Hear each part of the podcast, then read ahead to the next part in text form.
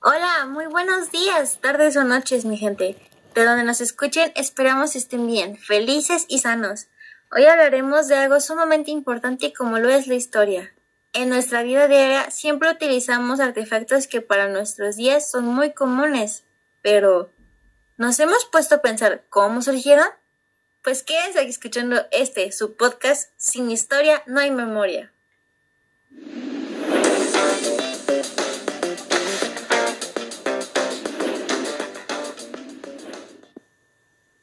¿Alguna vez nos hemos puesto a pensar de dónde surgió todo lo que conocemos hoy en día y cómo fuimos evolucionando como sociedad? Si bien sabemos que hubo demasiadas sociedades antes que nosotros naciéramos, no tenemos en cuenta totalmente lo que ellos nos han dejado. Para conocer más acerca de esto, acompáñame por un viaje en el tiempo donde visitaremos el mundo ante nosotros.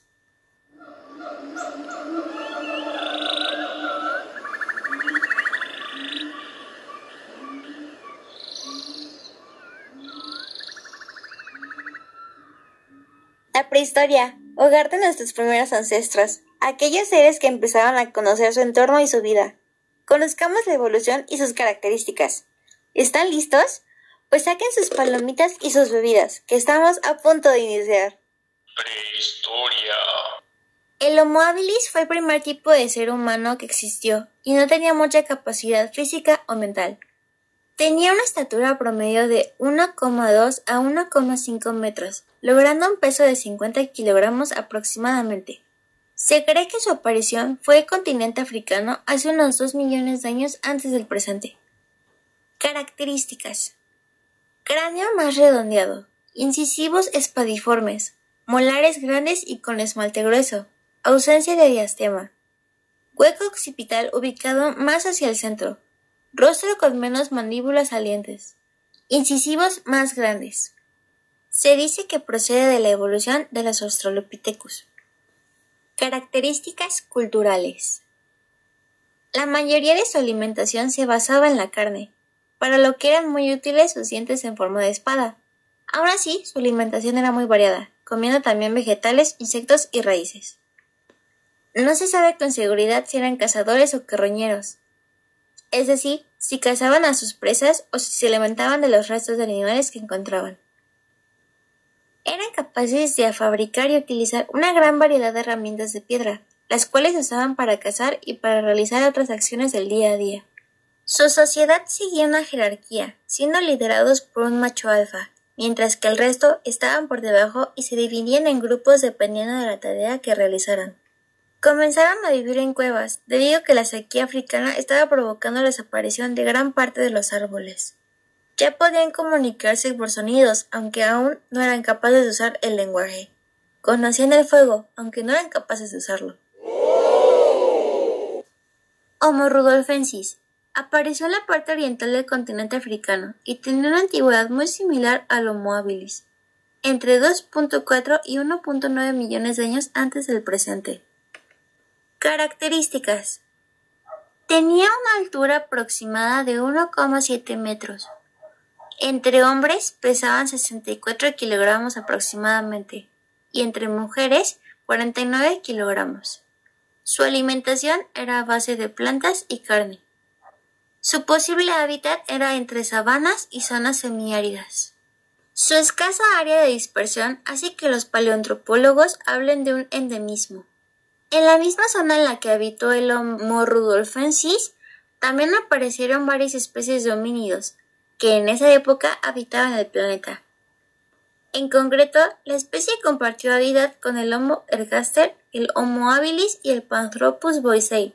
De acuerdo con los expertos, su máxima rivalidad fue con el habilis. Fue una de las primeras especies en construir herramientas para cazar animales, la incorporación de la carne a la dieta fue una de las causas del aumento de la inteligencia de todos los homos de ese periodo prehistórico. La estructura social mantenía una jerarquía muy marcada, con un macho dominante. Sin embargo, parece que ese liderazgo se basaba más en la capacidad para supervivencia que en la fuerza, a diferencia de otras especies anteriores. Otra característica importante era el frecuente nacimiento prematuro de los niños, debido a la forma del canal de parto de las hembras. Esto provocaba que los rudolfensis tuvieran que dedicar mucho tiempo al cuidado de sus crías, lo que acabó formando lazos tribales y sociales. Homo ergaster. Este fue un hombre más desarrollado que logró emigrar de África hacia otras regiones del mundo, con una antigüedad de entre 1,8 y 1,4 millones de años. Los restos encontrados permiten afirmar que eran muy robustos, con una estatura que iba a los 1.48 a los 1.85 metros. El peso estimado oscilaba entre los 52 y los 68 kilogramos. Eran totalmente bípedos con las piernas alargadas. Frente a otros homínidos previos, no existen evidencias de dimorfismo sexual marcado. Esto implica que no había enormes diferencias anatómicas entre los dos sexos, pudiendo realizar casi las mismas tareas. El aspecto de la cara estaba marcado por su nariz protuberante, similar a la del Homo sapiens. La mandíbula y los dientes eran más reducidas que la del Homo habilis, dándole un aspecto más actual. Otro aspecto físico fundamental fue el crecimiento cerebral y del neocórtex, propiciado seguramente por los cambios en la alimentación. Igualmente, su sistema de regulación térmica era más avanzado que el de Homo habilis. El pecho se iba estrechando hacia los hombros, mientras que los huesos del muslo eran alargados, compensando el pequeño canal de parto. Se piensa que no eran capaces de elaborar pensamientos a largo plazo o planes de futuro. De hecho, el promedio de vida era bastante bajo y pocos superaban los 20 años de edad. Aunque los expertos no lo confirman, Parte de la comunidad científica piensa que el Homo pudo ser el primer homínido en desarrollar un lenguaje oral articulado. Otra hipótesis apunta que incluso llegó a crear una especie de cántico, más parecido a un ronroneo que a una canción. Este ritmo, que no incluía ninguna palabra, era usado para consolar a los más pequeños. El Homo ergaster era omnívoro, con una alimentación que se basaba en los alimentos que podía conseguir en su entorno geográfico más cercano, los elementos principales eran los vegetales y la carne. Los análisis realizados a la dentadura muestran que su dieta estaba compuesta principalmente por raíces, tubérculos, carne de la caza de animales pequeños y del carroñeo. Aparte, una expedición de la Universidad Complutense de Madrid ha encontrado restos de elefantes en un asentamiento del Hormorgaster, lo que abre la posibilidad de que comieran animales grandes. El Hormorgaster dio un salto cualitativo en la fabricación de herramientas, Pasó de las más simples basadas en los cantos rodados a la perteneciente al periodo achelense. En este comienzan a tallar fibases, conocidas también como hachas alemanas. Estas piezas tenían como elementos más característicos una cabeza con dos filos y una punta. Esa forma las hacía mucho más funcionales que los antiguos cantos tallados.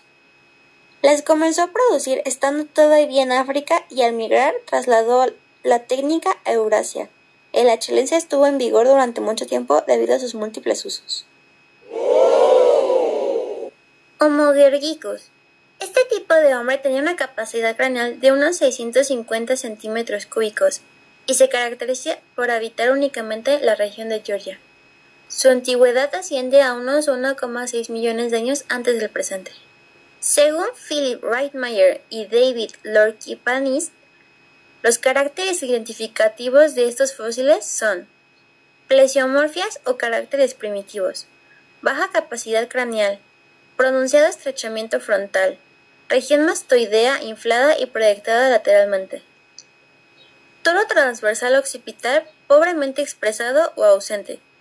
Índice occipital bajo, de entre 85 a 102,1. Proyección del contorno del tercio mediofacial, Jugum canino prominente y limitado lateralmente por el surco maxilar. Incisura cigomático alveolar presente. Barbilla ligera o ausente. Sínfisis reforzada internamente. Posibles autopormofías. Doble quilla sagital. Placa timpánica relativamente delicada. Proceso supratubario de Windrich ausente. La presencia de estos restos en Georgia nos indica que la primera salida homínida de África corrió a cargo de una especie de cerebro pequeño, próxima a Homo habilis. Se han encontrado 2.241 objetos líticos de más de 2 millones de años.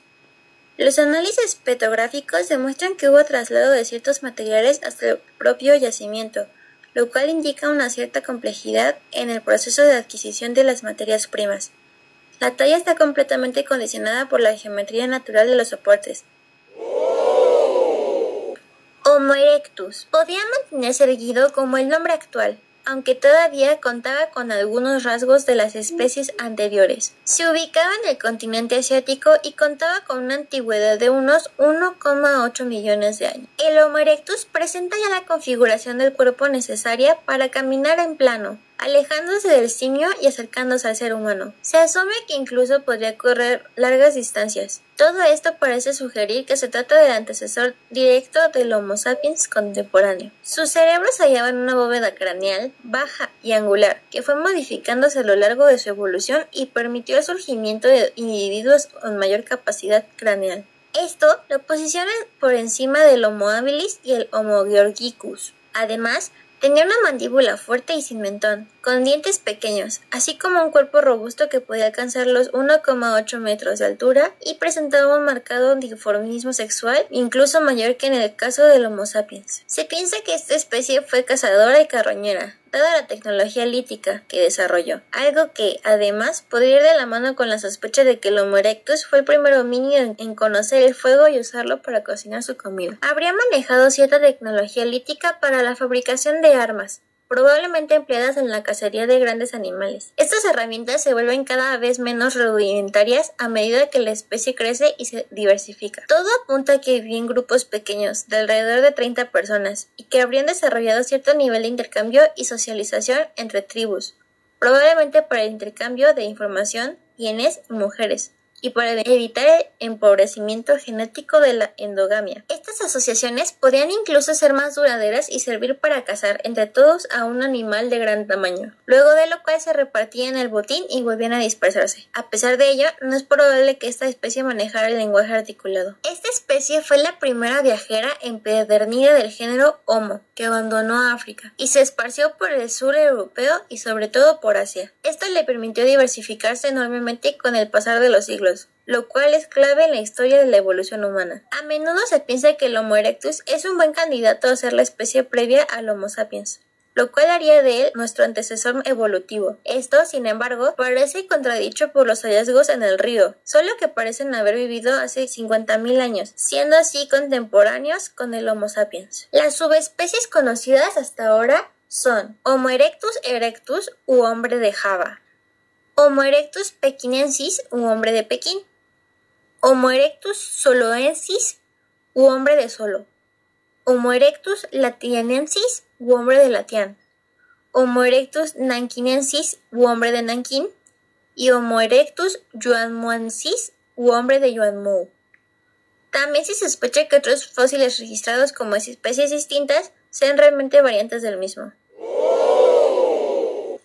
Homo antecesor es una especie ya extinta perteneciente al género Homo y que se considera la primera y más antigua que habitó Europa. Según los huesos hallados, existió hace unos 900.000 años. El mundo arqueológico acepta que es muy posible que sea el ancestro de la línea evolutiva del Homo heidelbergensis y el Homo neanderthalensis. Fue el primer homínido que pobló Europa siendo originario de África que prácticamente todo el mundo científico acepta que fue la cuna de la humanidad. Según lo que se conoce a la fecha, esta migración se proyectó simultáneamente hacia Europa y Asia. Posee algunos rasgos arcaicos y otros modernos, que determinan una mezcla evolutiva que ha sido digna de estudio por parte de científicos de todo el planeta. Esta especie presenta una peculiar combinación de características en el cráneo, los dientes y la mandíbula inferior, que son rasgos que la diferencia de otros fósiles Homo. En esto se pueden apreciar una mezcla de características bien armonizada entre modernas y antiguas. Su altura promedio estaba entre 1,6 y 1,8 metros, lo que no supera el actual Homo sapiens.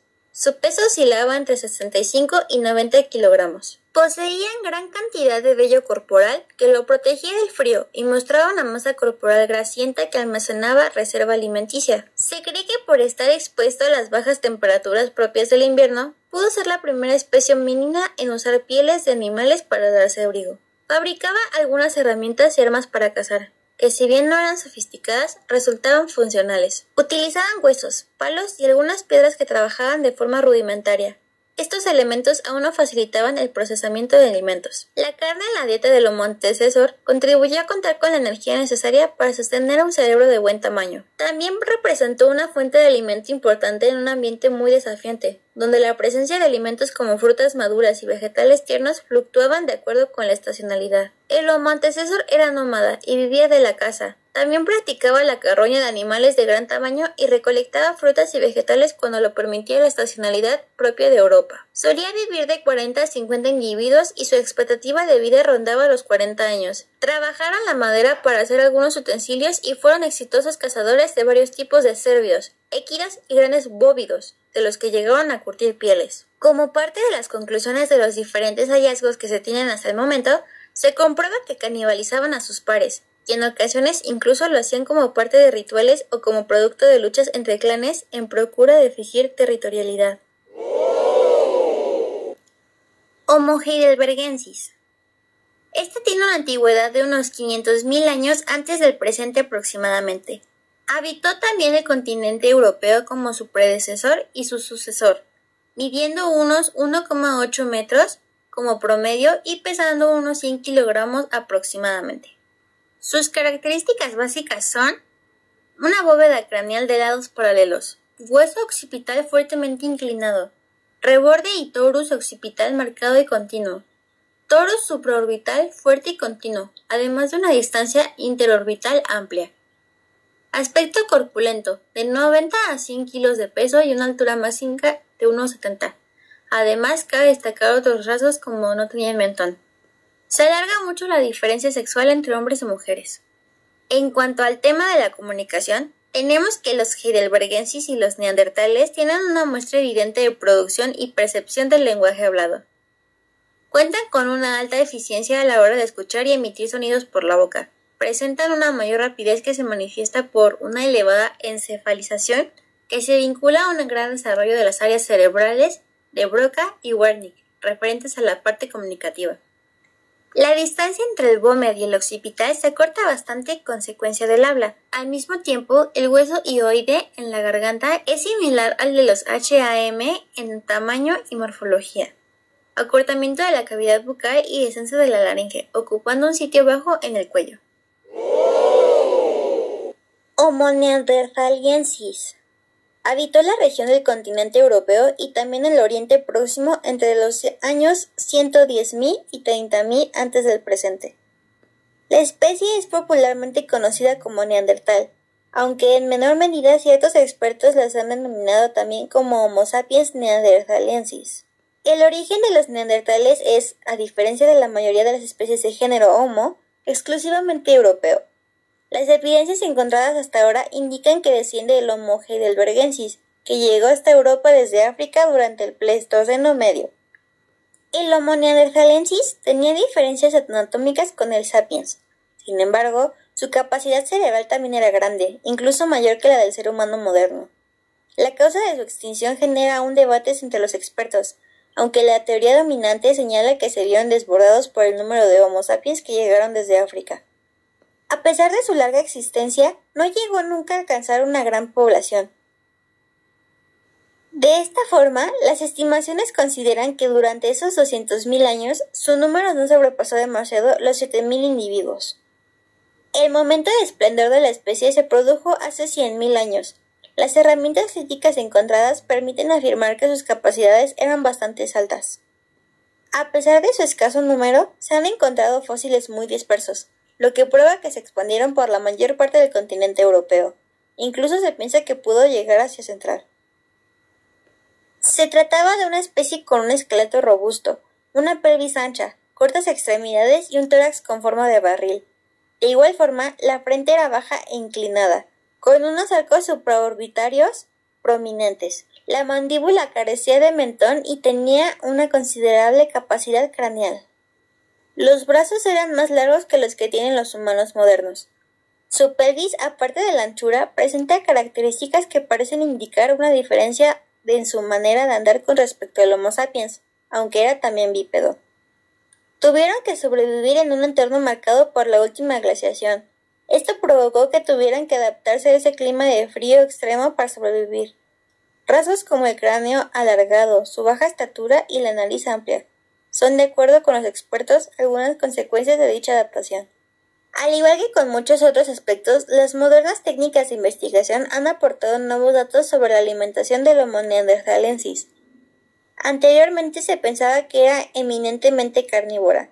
La comida procedía de caballos, ciervos o grandes bóvidos. Aparte de esto, también cazaban presas mayores como los rinocerontes. Sin embargo, los estudios más recientes señalaban que su dieta era mucho más variada.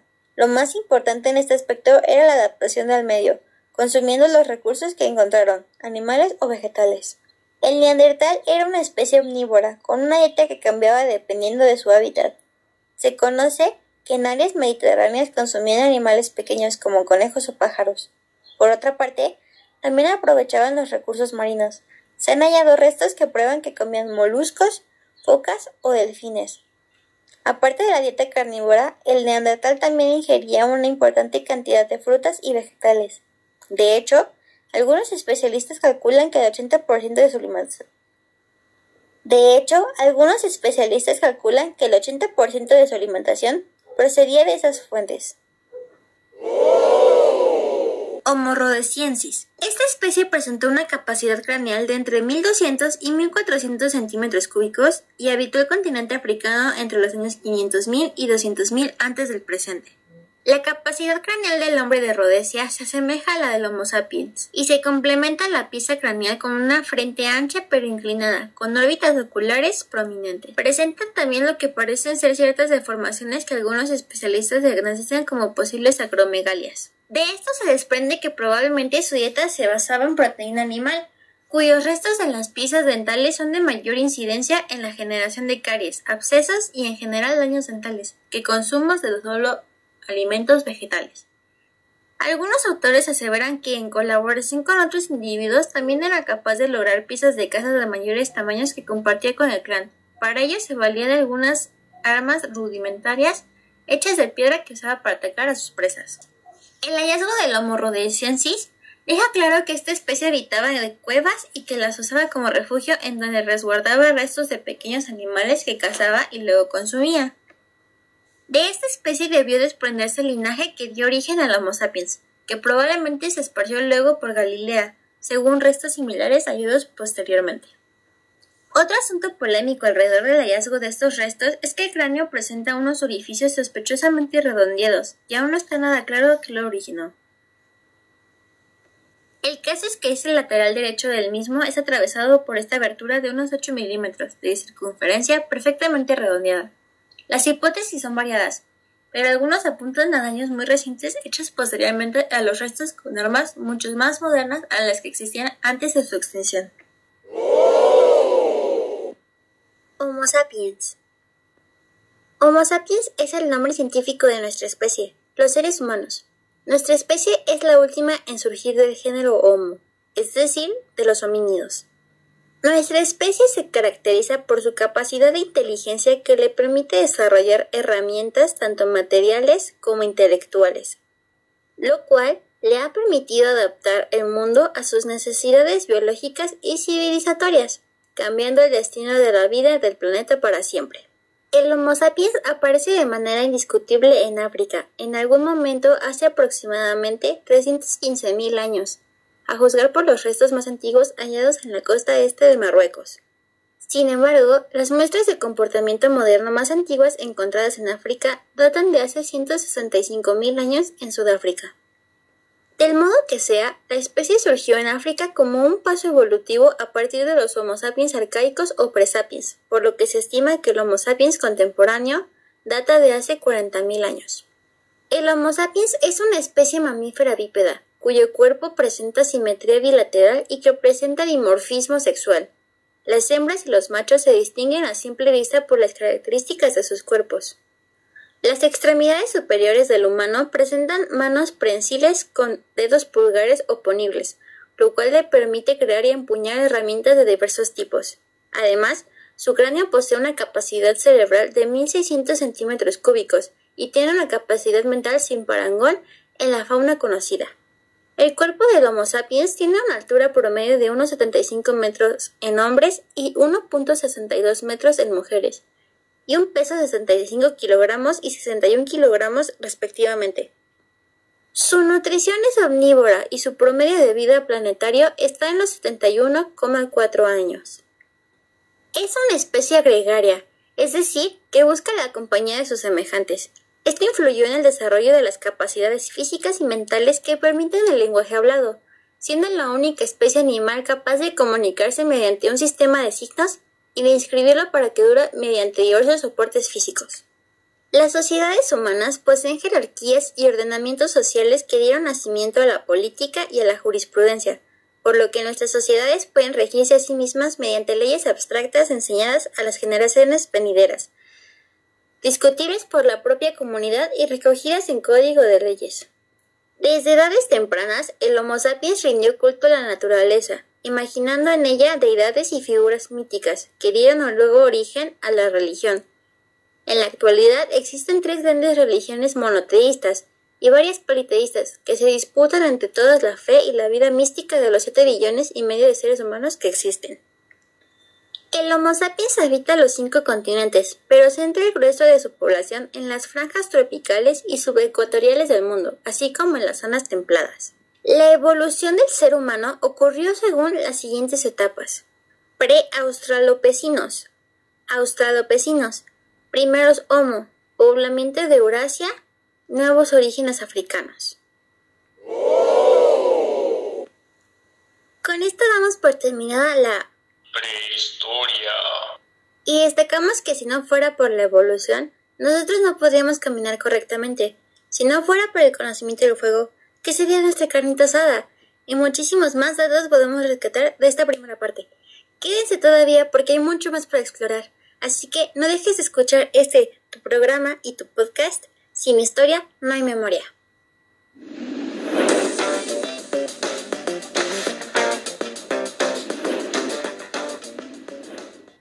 Cabina, ¿todo va perfecto? Todo está excelente por aquí en cabina. Muy bien, seguimos aún todos nosotros juntos. Ya habiendo pasado la Prehistoria. Iremos a otro viaje por nuevas y diferentes culturas que tuvieron gran influencia en nuestro mundo. Cultura china. La antigua China fue una de las civilizaciones más antiguas del mundo con continuidad hasta la actualidad. Tiene sus orígenes en la cuenca del río Amarillo, donde surgieron las primeras dinastías Xia, Shang y Zhou. Esta misma cultura tuvo grandes inventos que en la actualidad usamos todos nosotros y debemos agradecerle a ellos. ¿Quieres saber cuáles son?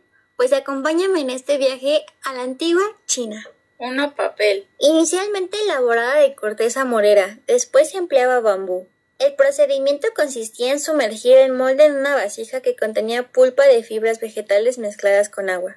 Se dejaba que la pulpa se sentara en la maña después de que había escurrido el agua. La hoja que se formaba era secada al sol. Dos, imprenta. La invención del papel llevó a idear un nuevo medio para escribir conocido como tinta china. Este material era una mezcla de hollín o carbonilla con una goma soluble en agua. Se había convertido en costumbre el uso de un sello personal de madera para autenticar documentos y cartas. Tres, reloj. Se desarrolló para satisfacer dos necesidades básicas. Por un lado, era indispensable tener un artefacto que sirviera para marcar las horas y regular el trabajo y los rituales religiosos. Por otro lado, los astrónomos necesitaban un instrumento para orientar sus astrolabios y estudiar las posiciones del Sol, la Luna y los planetas. El reloj de la torre de Shusong es un ejemplo del desarrollado arte relojero chino. Se movía gracias a una rueda hidráulica y con una transmisión por cadenas. Cuatro, brújula. Empezó a hacer uso de una brújula para predecir hechos futuros. No la empleaban los navegantes, sino geománticos o encargados de dirigir la orientación de edificios o la elección de lugares para vivir. Este es un arte en la cultura china llamado Feng Shui. Las primeras brújulas chinas consistían en un plato metálico con una cuchara también metálica en su interior, cuyo mango señalaba al sur. Esta brújula china tiene una aguja central cuyo extremo rojo señala al sur en vez del norte. Cinco, timón. Las primeras embarcaciones empleadas en el mundo antiguo se movían a través de remos. Esta situación hacía que la navegación fuera una labor ardua y riesgosa. En China se inventó el timón hace 1800 años. Hace 1150 años, comerciantes árabes viajaron a China y observaron que las naves que ellos usaban estaban dotadas de timón. Analizaron las ventajas de este instrumento y lo adaptaron a sus naves. 6. Máquina devanadora de seda. Hace mil años construyeron máquinas seccionadas con pedal para extraer el hilado de los capullos de seda característica. Con el esfuerzo de una sola acción, se generaban dos movimientos diferentes, uno de los capullos de seda y otro para desplazar las giras por las que pasaban el hilado. 7. Carretilla. Fue inventada hace mil años. Su empleo requiere menos esfuerzo pues distribuye en la base diferente a una carretilla occidental donde los brazos de quien la maneja soportan la mitad del peso de la carga. 8. Porcelana. Todos sabemos lo cotizada que es la porcelana china, y lo es no solo por su calidad, sino también por sus diseños y detalles orientales y únicos en el mundo. Varían sus grosores que van desde el grueso reforzado hasta la porcelana transparente.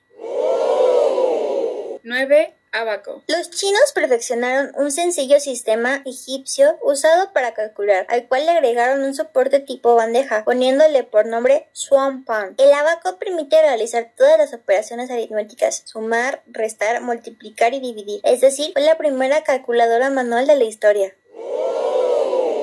10. Sismógrafo. En el siglo II después de Cristo, Chan Heng, un científico y matemático, inventó el sismógrafo. Su dispositivo, ornamentado con ranas y dragones, era un jarrón de bronce con un péndulo en su interior. Las cabezas de los dragones estaban espaciadas de manera uniforme. Cada uno sostenía una esfera en la boca. Cuando sucedía un terremoto, el péndulo golpeaba una barra al interior del jarrón, lo que causaba que una de las esferas rodara hacia la boca de una de las ranas. De esta forma se podía discernir en qué área había sido golpeado. Como hemos visto, los chinos fueron grandes inventores de muchísimas más cosas de las que imaginamos y mencionamos, pero sigamos conociendo más sobre otras culturas. Cultura hebrea. Los hebreos desarrollaron y aportaron al mundo aspectos fundamentales de carácter religioso, hasta hoy día vigente. 1. El monoteísmo. El pueblo hebreo tuvo la convicción de creer en un solo Dios universal, llamado Jehová, creador de todas las cosas. Esto fue producto de una larga evolución religiosa, cristalizada por Moisés, quien impulsó vigorosamente el monoteísmo durante 40 años de vida errante a través del desierto, luego del éxodo. Los hebreos dejaron tres elementos religiosos muy importantes que aún son practicados en la actualidad. 2. La Biblia. La palabra Biblia viene de la voz griega biblos, que significa libro. En efecto, la Biblia es el conjunto de libros sagrados o sagradas escrituras del pueblo judío y de las regiones cristianas. Por su profundo contenido religioso, filosófico y literario, está considerado como la obra más hermosa de la humanidad. Se encuentra formado diversos libros, todos reunidos en un solo cuerpo. Se divide en dos partes, el Antiguo y el Nuevo Testamento. El Antiguo Testamento es la historia de la civilización y cultura del pueblo hebreo como elegido de Dios y depositario de sus promesas mesiánicas de salvación del mundo. El Nuevo Testamento es, para los cristianos, la historia de la realización y cumplimiento en la persona de Cristo de las antiguas profecías mesiánicas. 3. El Decálogo. El Decálogo contiene las diez normas o mandamientos que, según la tradición bíblica, fueron entregados a Moisés en el monte Sinai.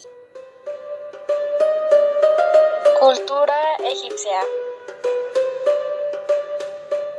La cultura egipcia o cultura del antiguo Egipto se desarrolló en el valle formado por el río Nilo, situado al extremo noreste del África. El río Nilo recorre el territorio de sur a norte, haciendo prosperar la agricultura, la ganadería y la navegación. Inventaron el arado y la asada. Además, gracias a un mecanismo llamado shaduf, Llevaban agua del río Nilo a los canales que ayudaban al riego. Fueron capaces de construir grandes pirámides como la de Keops en Giza. Las clases altas de la civilización egipcia tenían como costumbre maquillarse y cuidar su aspecto físico. El detalle más aplicado era el de pintarse el contorno de los ojos. La astronomía fue una de sus disciplinas favoritas. Observando el cielo conseguían predecir eclipses lunares y solares, inundaciones del Nilo y el movimiento de los planetas, entre otros aspectos. Llegaron a identificar diferentes enfermedades y aprender cómo se curaban. Utilizaban algunos ingredientes naturales para calmar las dolencias, como el aloe vera para la piel o la menta para las enfermedades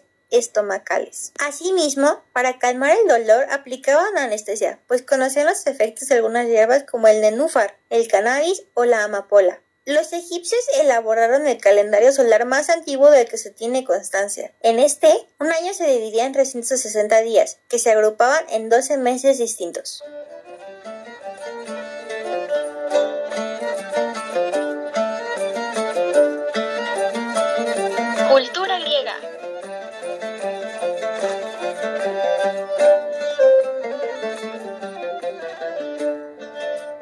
La cultura griega se desarrolló en la península de los Balcanes, situada al sudeste de Europa. En la antigüedad sus límites fueron Iliria y Macedonia por el norte, el mar Mediterráneo por el sur, el mar Egeo por el este y el mar Jónico por el oeste. Los aportes más importantes que dejaron los griegos para nuestros días fueron la democracia. El sistema democrático fue el principal aporte político de la cultura griega. Grecia fue conocida como la cuna de la democracia, especialmente en la ciudad de Atenas, porque allí nació. Fue creada por Sófocles y puesta en práctica por Pericles. Juegos Olímpicos. Como la religión de los griegos era politeísta, se decía que todos sus dioses vivían en el monte Olimpo. Por honor a ellos celebraban los Juegos Olímpicos. Era la fiesta religiosa más importante de Grecia. Varios jugadores se enfrentaban a otro y el ganador obtenía su corona de olivo que para ellos era el mejor premio que podían recibir. Filosofía. En Grecia nacieron los filósofos más importantes de la Edad Antigua y que hasta en la actualidad son muy conocidos por nosotros. Matemáticas. El gran legado de los griegos es el proceso deductivo basado en la lógica, axiomas y definiciones. Esto dista mucho en los babilonios y sobre todo de los egipcios, cuyas matemáticas eran más bien empíricas. Geometría. El origen del término geometría es una descripción precisa del trabajo de los primeros geómetras, que se interesaban en problemas como la medida del tamaño de los campos, entre otros. Medicina. La medicina griega, aunque era pragmática y estaba fundada en la observación, no escapaba a los presupuestos ideológicos de las doctrinas de la época. Literatura. Las dos obras más representativas de esta cultura fueron la Ilíada y la Odisea, escritas por Homero, la mayoría de la literatura griega fue sobre historias heroicas de soldados, caballeros que se lanzaban a aventuras. Estas tienen mucha imaginación. Muchas de ellas tratan de los dioses como Zeus, Atenea, Afrodita, Poseidón, Hades, etc. Escultura. Lo principal en que se fijaban los griegos era la belleza del ser humano. Todo lo que se refería al arte era en torno de la belleza. Varias esculturas griegas son de personas, ya sea utilizando ropa o desnudas. Más se fijaban en lo bello del cuerpo humano y lo representaban artísticamente en piedra lo que ahora existe en algunas de ellas, con lo cual podemos apreciar el arte griego. Arquitectura. Existieron tres tipos de arquitectura. Dori fue uno de los primeros del arte griego. Su principal característica es su dureza en las líneas y su simplicidad en las columnas. Jónico ha dejado abundantes muestras de su estilo, de las que, por como ejemplo, cabe destacar el templo dedicado a Atenea Nike en la Acrópolis de Atena. Corintio. Corintio es el más elegante y ornamentado de los órdenes arquitectónicos clásicos. Una de las construcciones más destacables ejecutadas según las pautas estilísticas del orden corintio es el monumento de Lisícrates en Atenas.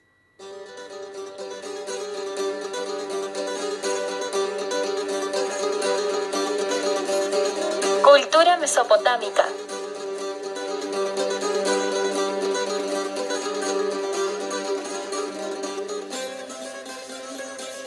La civilización mesopotámica es la que tuvo lugar alrededor del 3500 a.C., pero no se ha podido determinar con exactitud su nacimiento. Es en esta civilización donde comienzan a haber una distinción entre las costumbres netamente de caza y recolección, produciéndose el cambio hacia la agricultura. Durante esta civilización se construyeron por primera vez templos y ciudades. También se aprendió a trabajar el metal y surgió la escritura. Algunas de sus aportaciones son Arte. Su estilo representaba la unión y el desarrollo de dicha civilización. Por esta razón presentaban un estilo artístico geométrico, rígido y cerrado. Solían utilizar piedras, alabastros, conchas y mármol. Escultura. Utilizaban un estilo llamado realismo conceptual, en el cual las partes izquierda y derecha eran totalmente simétricas. En las esculturas representaban a los dioses, soberanos o funcionarios. Su objetivo era sustituir a la persona. Estas representaciones humanas son completamente diferentes de la realidad. Sin embargo, en las esculturas de animales, estas sí mantenían un realismo mayor. Pintura. Existen muy pocas muestras de pintura. Sin embargo, a grandes rasgos se han observado que esta civilización no pintaba en perspectiva, pero sí utilizaban el relieve. Aunque pintaban con una forma de expresión artística, en sus pinturas manifestaban el orden jerárquico social que tenían calendario. Ellos habían confeccionado un calendario que tenía dos estaciones, verano e invierno. Su año nuevo comenzaba luego del equinoccio de primavera con el primer cuarto creciente lunar.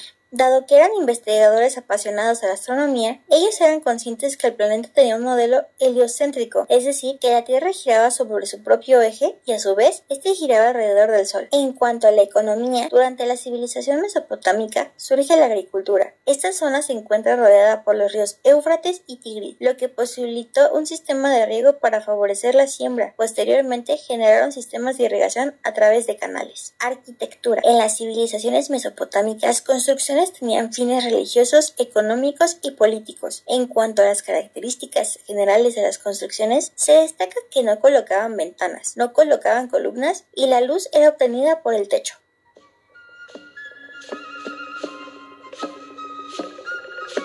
Cultura mesoamericana.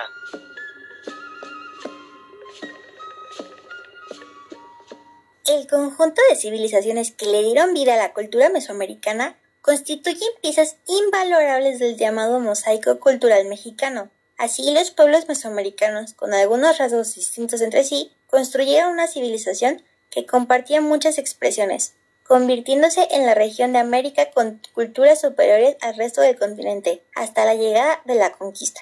Una de las características de la cultura mesoamericana es que nunca se constituyó como unidad política, pero sus poblaciones se organizaron socialmente bajo un mismo esquema jerárquico, algo que se manifestó en las construcciones de palacios y templos. Establecieron creencias religiosas, manifestaciones artísticas y un conocimiento científico que los deja ver como una gran civilización. La cultura mesoamericana se dividió en siete áreas. Centro México se configuró como una de las áreas más importantes del periodo prehispánico, donde se desarrolló la ciudad de Teotihuacán. Maya, caracterizada por ser una de las regiones más extensas de Mesoamérica, donde floreció el centro ceremonial de Chichen Itza. Oaxaca es otra de las importantes zonas de la cultura mesoamericana, que vio nacer la ciudad de Monte Albán.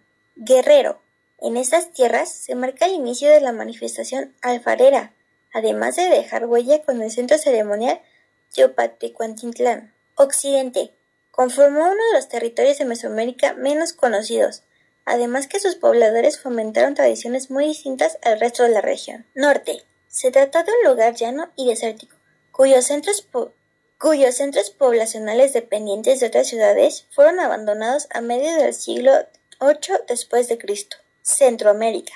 Ocupa la zona occidental de Honduras, Nicaragua y parte de Costa Rica, y al igual que el área norte, formó parte de la cultura formó parte de la cultura mesoamericana temporalmente. Su desarrollo se extendió durante varios siglos, alcanzando un grado de homogeneidad entre las distintas regiones que la integraban, quedando plasmadas las siguientes manifestaciones. Calendario de 260 días. Refleja la evolución de la medición del tiempo para saber las fechas de los cultivos, celebraciones religiosas o movimientos astronómicos. Escritura glífica. Usaron elementos pictográficos que simbolizaban una variedad de significados con una visión religiosa y cultural. Medicina. Tenían dos vertientes, una chamánica o sacerdotal que curaba las enfermedades del alma y otra ejercida por curanderos que sanaban con plantas los padecimientos corporales.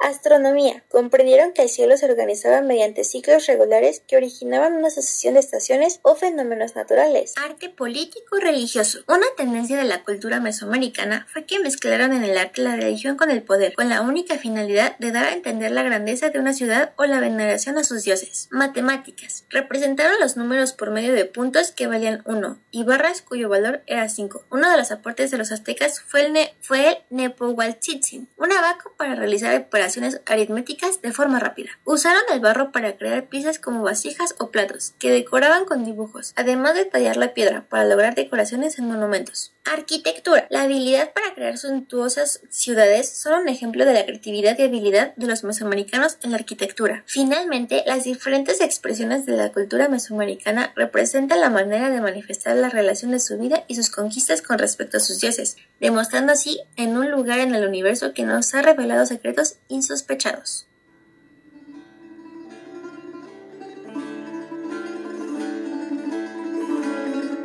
Cultura persa.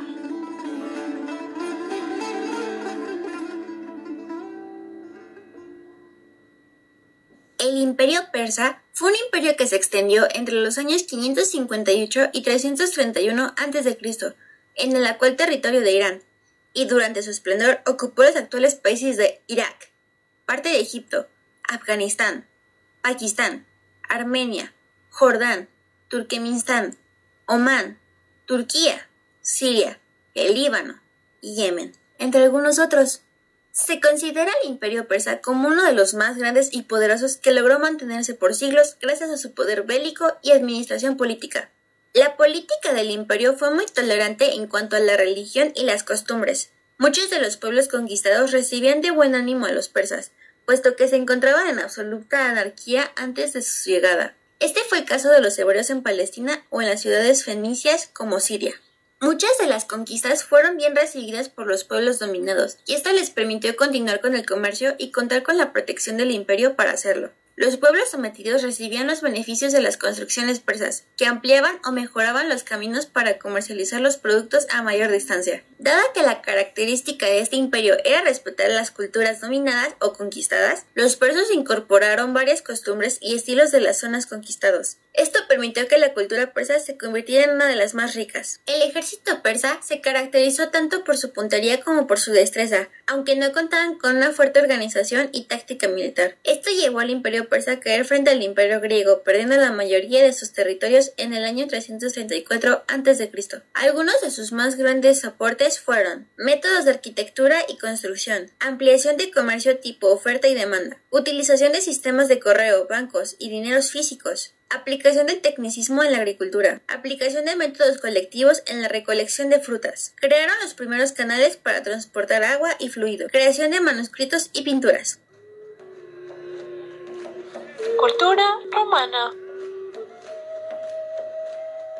Los romanos fueron una civilización desarrollada en torno a la ciudad de Roma, que se forjó a través del intercambio entre diferentes culturas, como la cultura griega, las mesopotámicas y las egipcias.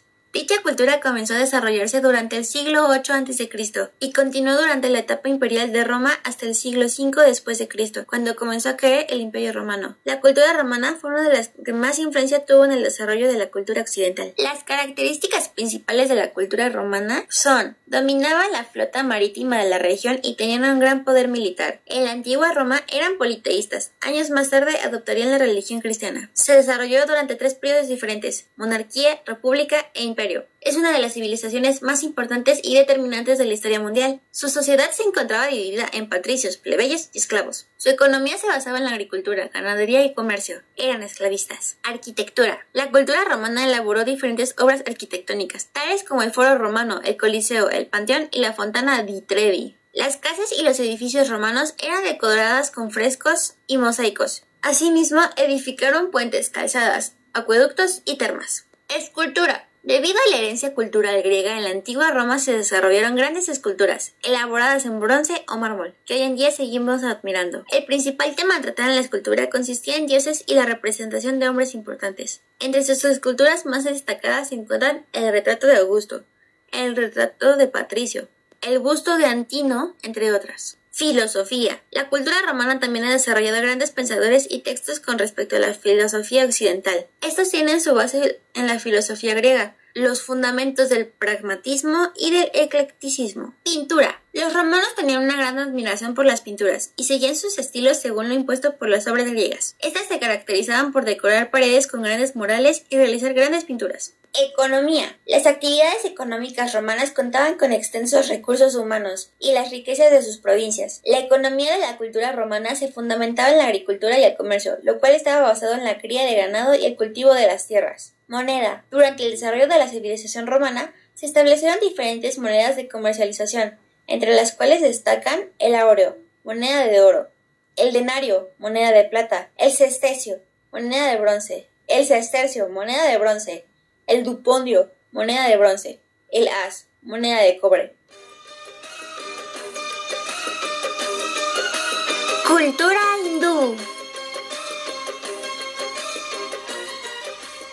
La civilización india es una de las más antiguas y más grandes del mundo, la cual estaba formada por diferentes pueblos y ciudades pequeñas en un territorio que se extendía a lo largo y ancho de aproximadamente un millón de kilómetros cuadrados. Surgió hace unos 4.000 años atrás, alrededor del año 2500 a.C., en los pueblos Harappa y Mohenjo-Daro, las primeras poblaciones de las que se derivaron el resto de los pueblos. La organización política de los indios no es tan conocida ni detallada, pero se conoce que utilizaron la monarquía como forma de gobierno, la cual se dividía entre varios reyes e incluso diferentes reinos, que hasta se peleaban por preservar y extender su territorio. La cultura india es una mezcla de subculturas del territorio indio, fusionada a través del tiempo en lo que tiene que ver con la música, el arte, arquitectura, literatura, creencias, tradiciones, costumbres y toda una cantidad de ámbitos distintos. Esta cultura hindú ha tenido un gran impacto en muchas otras civilizaciones posteriores y hasta nuestros días se sigue practicando muchas de las tradiciones y costumbres de los indios. Monumentos. La India fue el centro de muchas construcciones importantes y monumentos impresionantes asociados al ámbito religioso de los hindúes. Muchos de estos monumentos se mantienen en pie hasta nuestros días.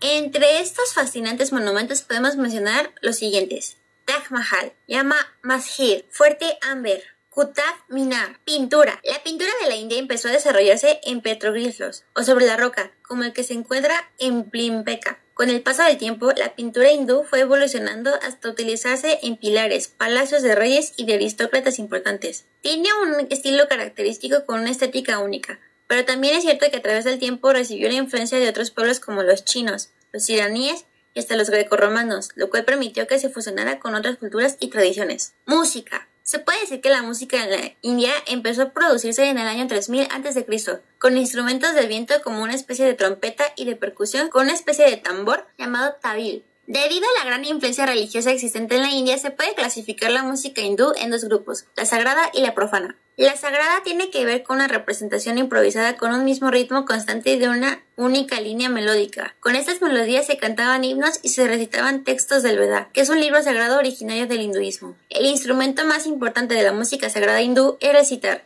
que es muy parecido al laúd, acompañado de tambores pequeños. La música profana hindú provino de la influencia que ésta recibió de otras culturas como la musulmana. En ese momento empezó a dividirse el país en dos grupos importantes. En el lado norte se comenzó a producir música islámica hindú, lo cual gozaba de una mayor libertad en estilo y ritmo. En la parte sur se continuó utilizando la música tradicional y se empezó a producir un tipo de música más austera denominada karnática. Literatura. La literatura hindú lleva unos 4.000 años desde su aparición en el territorio de los indios y la cual estaba escrita en el idioma sánscrito. De ahí que a veces se le nombre como literatura sánscrita. En aquel tiempo tan remoto se utilizó la literatura hindú para plasmar ideas en el ámbito de la sabiduría, la religión y el culto con textos como los de Veda, los cuales eran textos bases del hinduismo. Economía. La economía de los indios dependía de una gran variedad de trabajos. Entre ellos podemos mencionar la agricultura como principal medio de vida, logrando cultivar cebada y trigo. Además se cultivaban legumbres, sésamo, melones y dátiles, aparte del arroz en ciertas zonas específicas cerca de los ríos Ganges. También vivían en la ganadería, para lo cual domesticaron una gran variedad de animales de carga, entre ellos el buey, el elefante, el asno, el camello, el búfalo.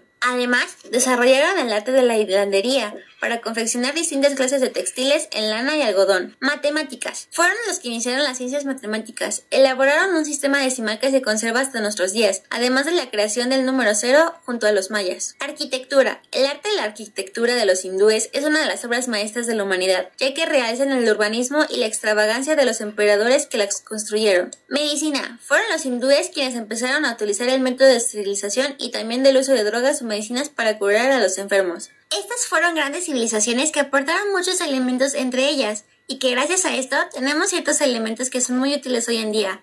Pero, hey, aún no hemos terminado. Acompáñame a una última parada en este viaje, a la maravillosa Edad Media, etapa que muchos ven oscura y otros ven grandiosa. Quédate conmigo aquí en tu podcast Sin historia no hay memoria.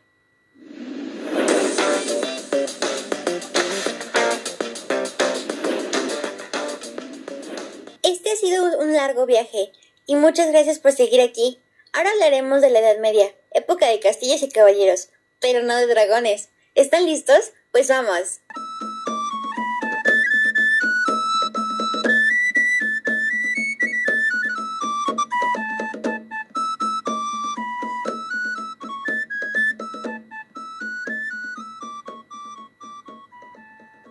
La Edad Media fue un periodo importante de la historia de la humanidad que abarcó 11 siglos desde la caída del Imperio Romano de Occidente, del 476 después de Cristo, hasta el descubrimiento y conquista de América, en 1492. La Edad Media puso fin a uno de los periodos más problemáticos para la humanidad, la Edad Oscura. Durante este periodo, una falta de orden gubernamental en la mayoría de los países europeos ocasionó un decaimiento de las sociedades, altas tasas de mortalidad, daños a las grandes construcciones romanas y un cese de las actividades agrarias. Alrededor del año 500 después de Cristo, la estructura de la sociedad europea se encontraba en un estado bastante precario. Las enfermedades azotaban el continente, acabando con la vida de muchas personas de relativamente corta edad, lo que hizo que las tasas de natalidad disminuyeran considerablemente. Sin embargo, poco a poco comenzó un nuevo periodo de cambio dinámico en Europa, que alcanzó su máxima representación con el control del Imperio Carolingio sobre Europa. Tras el control de los carolingios, los sistemas de gobierno comenzaron a definirse más específicamente y los países europeos alcanzaron un nuevo orden basado en las leyes del nuevo imperio. Algunas de sus características son predominio de la agricultura en la economía. La agricultura y cría de animales fue una de las principales fuentes de riqueza en la Edad Media. Era la base de la economía y la principal proveedora de riqueza. Cada familia vivía en pequeñas aldeas o comunidades donde los aldeanos trabajaban la tierra para su propia alimentación y para pagar el tributo al señor feudal. El hecho de poseer tierras era lo que hacía ricos a los hombres. Anteriormente, en la Edad Media, el comercio había sido muy importante, sobre todo durante el Imperio Romano, pero fue decayendo por la llegada de los pueblos germánicos y luego con la aparición del Imperio musulmán. Guerras e invasiones continuas. Debido a que la posición de la tierra era un factor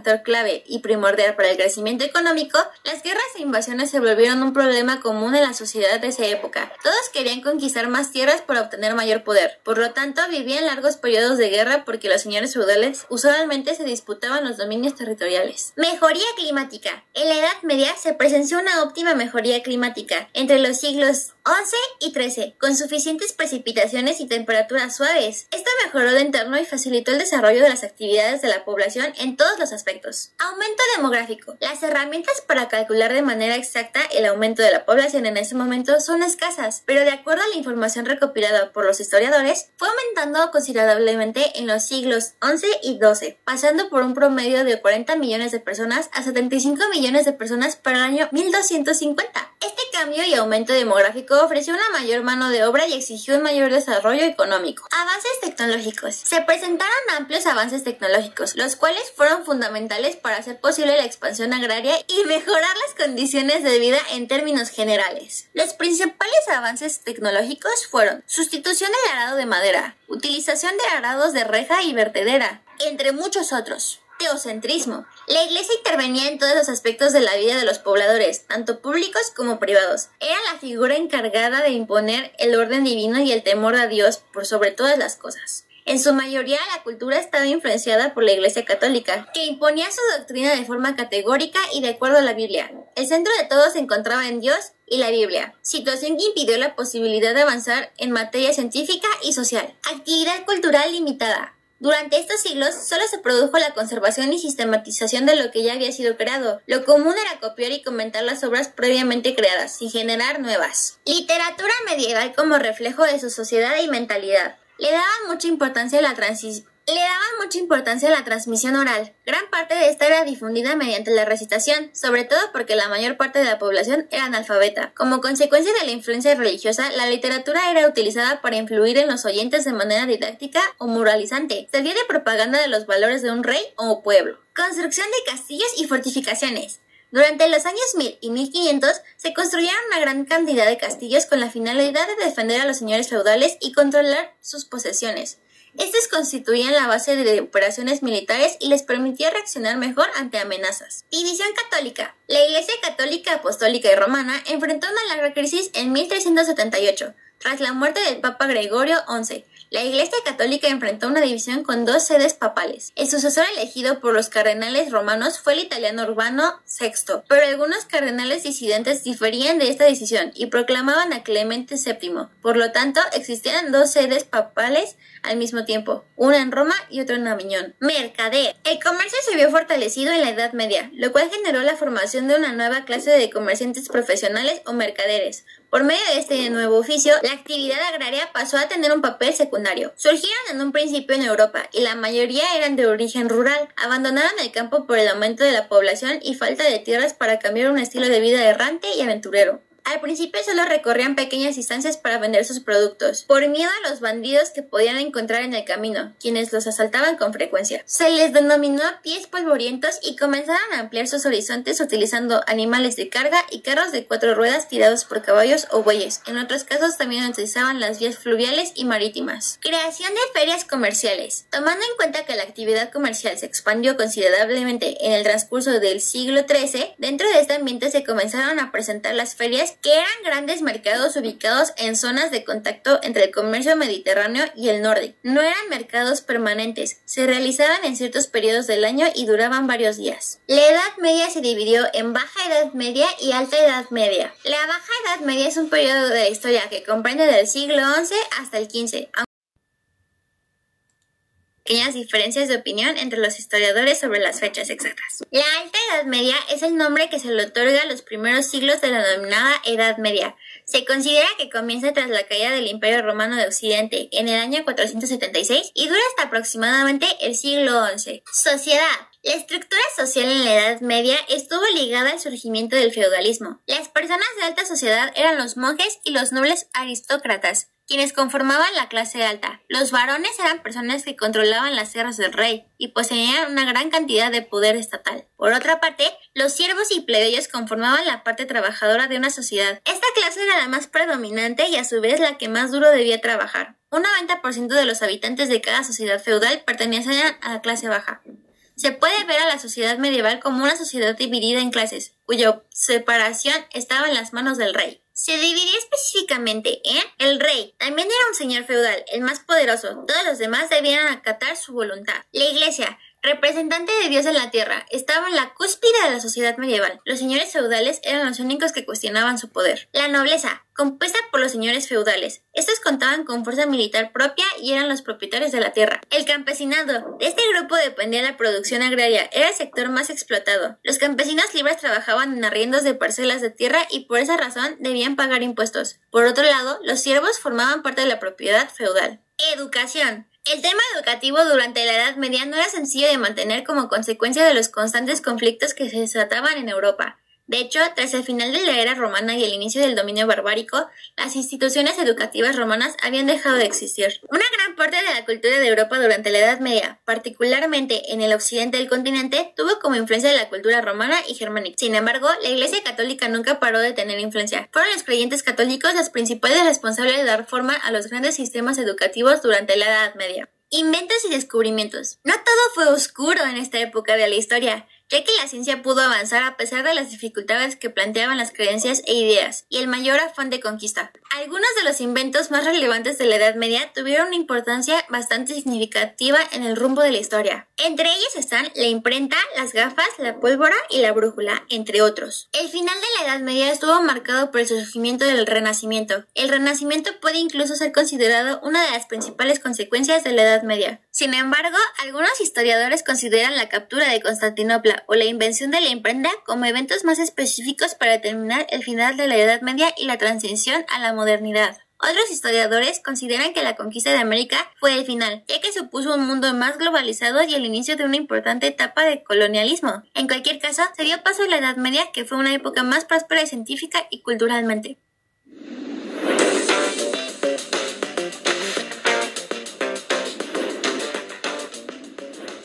En conclusión, las épocas anteriores a la nuestra no son menos importantes solo porque ya hayan sucedido. Gracias a estas tenemos conocimientos científicos, matemáticos, arquitectónicos, agrícolas, marítimos y demás. La historia no son simples hechos y fechas, es aprendizaje y reflexión. Debemos tener siempre en cuenta que hay muchos factores involucrados dentro de un acontecimiento y nuestra tarea primordial es entenderlos para no cometer los mismos errores en nuestro presente que en un futuro será historia. Muchas gracias por quedarse con nosotras en este podcast Sin Historia no hay memoria, aunque este sea el final.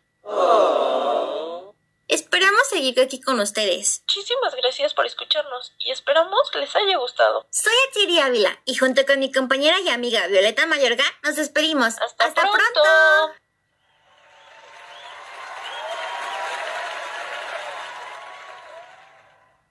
A Abigail González, Alberto Ávila, Paola Lemus, Mauricio Arellano, Cian Hernández, Gaby López, Alejandro Barrientos, Abril Quiladrán, Israel Velarde. Gracias por colaborar en nuestro podcast.